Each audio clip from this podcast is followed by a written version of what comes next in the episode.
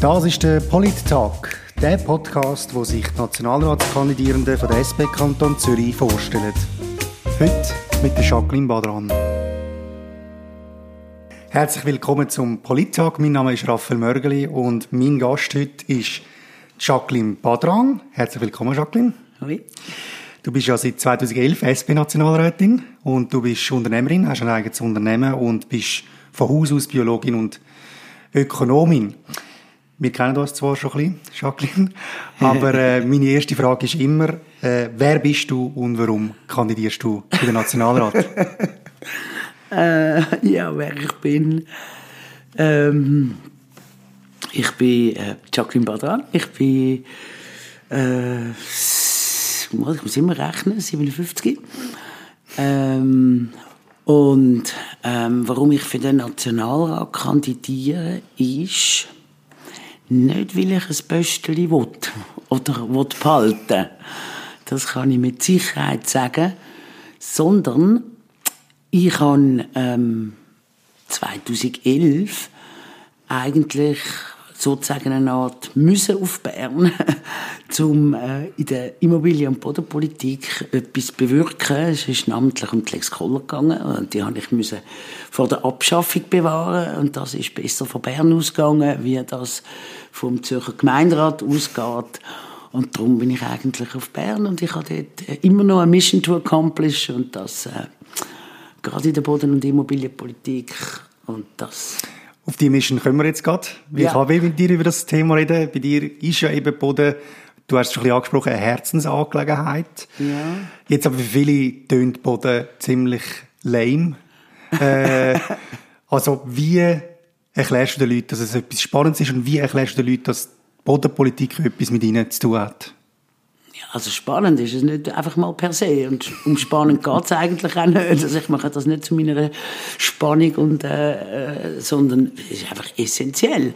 Mein Boden ist ein Grundgut, jeder muss es konsumieren. Nur schon, dass du drauf stehst. Wenn du nicht auf dem Mars wohnst, dann konsumierst du da auf der Erde Boden. Und das ist Zwangskonsum. Das heißt, man hat eine hundertprozentige Betroffenheit und es gibt nichts, nichts, kein anderes Gut, auf dem man so viel ähm, Geld machen kann. Das ist das grösste volkswirtschaftliche Gut, das wir haben. Und nur schon durch das, dass es Besitz ist, machst du eben Geld. Du schreibst auf deiner Webseite, man muss mehr, Gemein, also mehr, mehr, Gemeinschaft äh, in das Thema einbringen. Übersetzt heisst das auch mehr Staat, staatseigenen Boden, ja. würde ich sagen. Und viele schrecken aber ja bei dem Wort Verstaatlichung zum Beispiel zurück. Aber trotzdem willst du mehr Staat im Boden. Wie soll das funktionieren? Nein, es ist die Frage von der Eigentumsverhältnis, oder? Das ist so ein bisschen, die bürgerliche Revolution hat die Eigentumsverhältnisse äh, äh, geändert. Damals hast du Königin und Fürsten gehabt mit Großgrundbesitz. Die Leute haben müssen die Zehnte abgeben. Also das ist die berühmteste Bodenrente, die es gibt, die Zehnte mhm. auf dem mhm. Boden abgeben. Und das hat man eigentlich in der bürgerlichen äh, Revolution überwunden. Und der Boden ist wieder zurück in die Allgemeinheit geflossen. Und heute? Und äh, das ist wieder reprivatisiert worden an Einzelpersonen. Und heute gibt es immer mehr eine Akkumulation in wenigen Händen. In der Schweiz ist das jahrelang in ganz vielen in ganz vielen äh, verschiedenen Einzelpersonen gewesen. Dann ist es okay, wenn sich Bodenrente auf viele, viele verteilt. Sobald sich akkumuliert, ist es problematisch. Und, und das ist ja speziell an der Schweiz, im Gegensatz zum Ausland, Österreich, Deutschland, Italien, Frankreich, die haben überall Grossgrundbesitz gehabt. Wir in der Schweiz haben die älteste Genosssamen ist älter als 1291, also die sogenannte Gründung von der Urschweiz. Und dort hat man eben gemeinsam den Boden besessen. Das hat eine riesige Tradition in der Altwirtschaft äh, Berner Burgergemeinden, wo man gemeinsam über den Boden besitzt und bewirtschaftet. Und das ist einfach ein super System. Also eine uralte Schweizer Tradition, die man eigentlich wieder beleben sollte. Unbedingt. Gut, jetzt möchten wir dich aber auch noch ein bisschen persönlich kennenlernen. Ich habe, ja, genau. Jetzt geht es um dich, würde ich sagen. Äh, und zwar habe ich ein paar Sätze mitgebracht, wo du gerne kannst vervollständigen. Etwas, was ich gerne perfekt würde können, ist Französisch. das wichtigste politische Thema von unserer Zeit ist? Die Bodenfrage, das ist die grosse Frage von dem Jahrhundert, die grosse wirtschaftspolitische Frage von dem Jahrhundert. Und ich habe schon ein bisschen Ahnung, wo es wird durchgehen in der nächsten Frage. Wenn ich einen Entscheid könnte undemokratisch durchboxen, dann wäre das? Das Kaugummiverbot. Ein Kaugummi.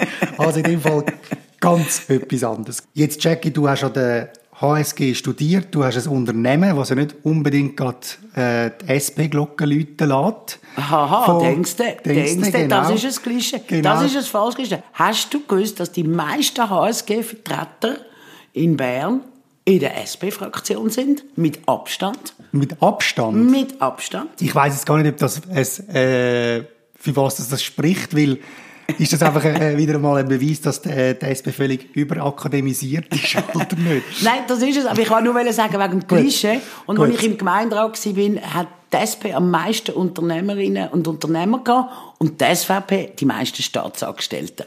So viel zum Klischee. Gut. Aber jetzt, meine eigentliche Frage ist ja eigentlich, warum bist du in die SP gegangen und hat das irgendeinen bestimmten Anlass gegeben, einen Grund? Wann ist das gewesen?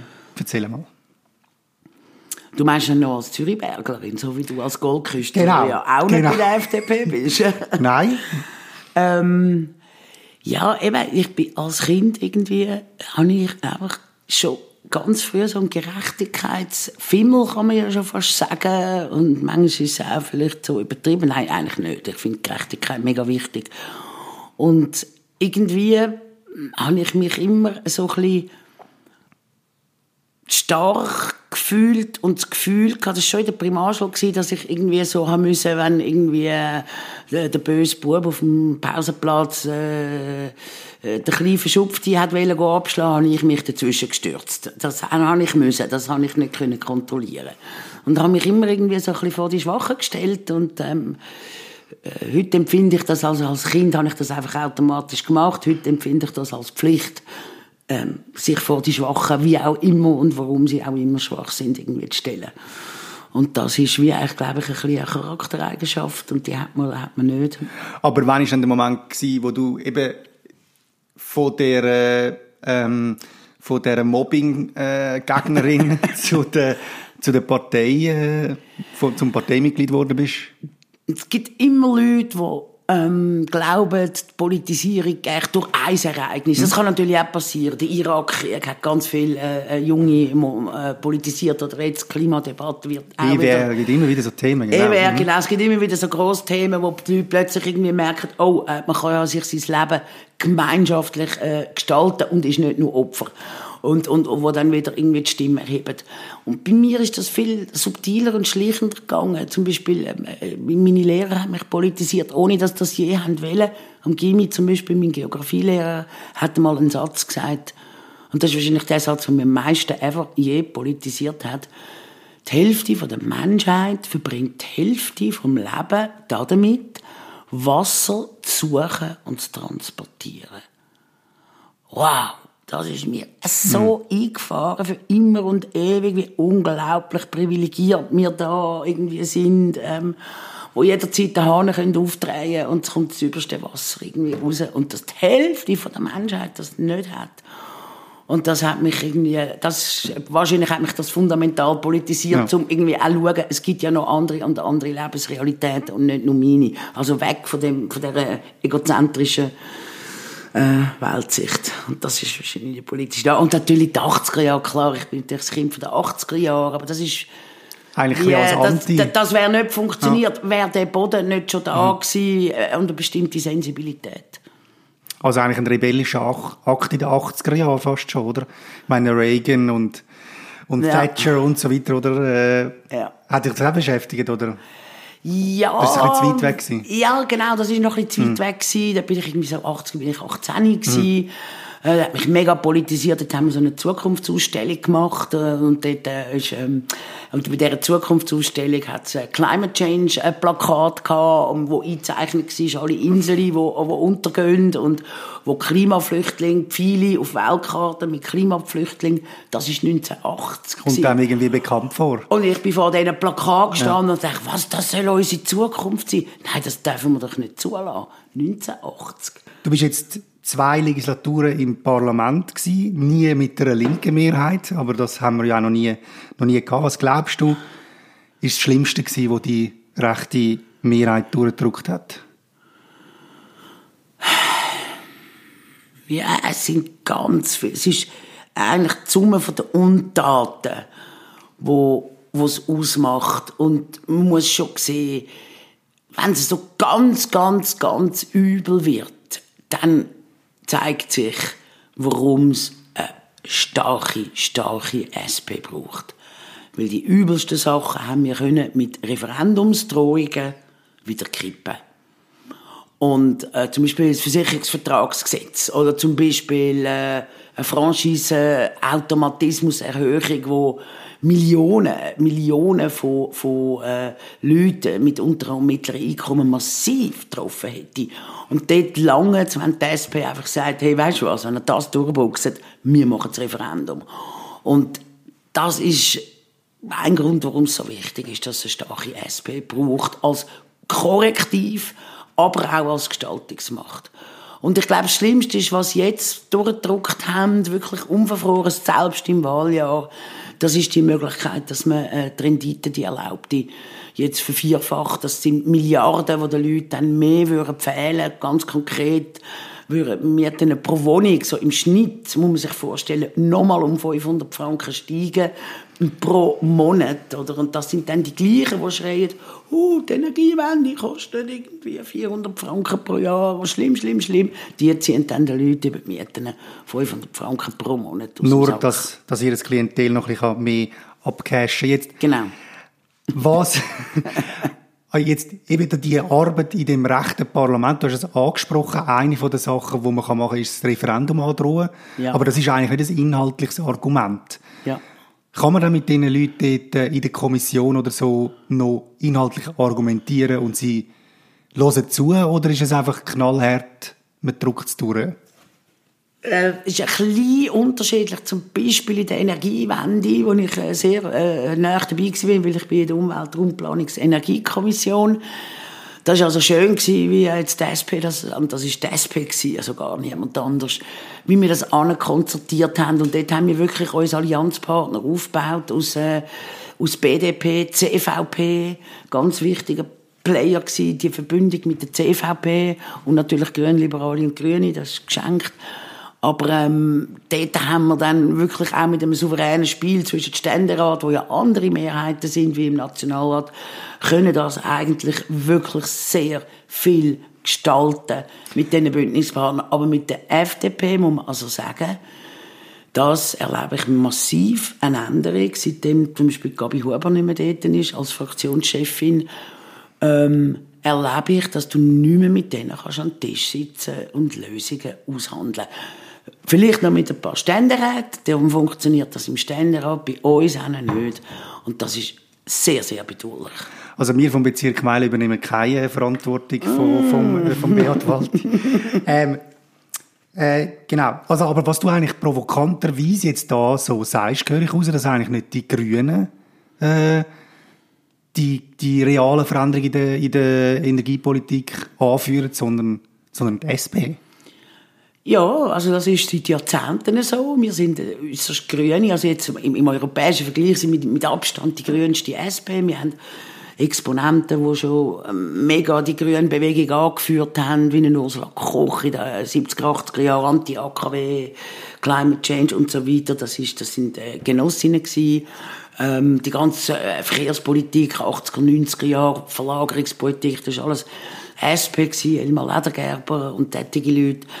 Ähm, und was wir eben besonders gut können, also wir haben auch die besten Umweltpolitiker, gerade aktuell, oder? Die Grünen haben jetzt mal gerade mal einen, der Bastian Giro. Aber was wir relativ gut können, weil wir ja immer Minderheit sind und das über eigentlich Jahrzehnte gelernt haben, ist Ideen übersetzen in Gesetzestext. Das ist Polithandwerk. Mhm. Und das können wir besonders gut. Und dann das Taktieren zwischen den beiden Räten, das ist nicht so einfach. Ich gebe ein Beispiel, das ist nämlich noch spannend. Das kurzes. Ja, nein, wenn wir zum Beispiel im Nationalrat haben wir ja fiese Verhältnisse, oder? Dann bringt mhm. man einen, einen, Antrag, ja nicht in der Nationalratskommission, zum Beispiel für die Energiewende, weil mhm. wenn du das dann verlierst, Ist äh, dann ist es schwierig, das wieder aufs Tapet zu bringen. Also dann gibst du es deinen Ständerat und sagst, ihr bringt das ein.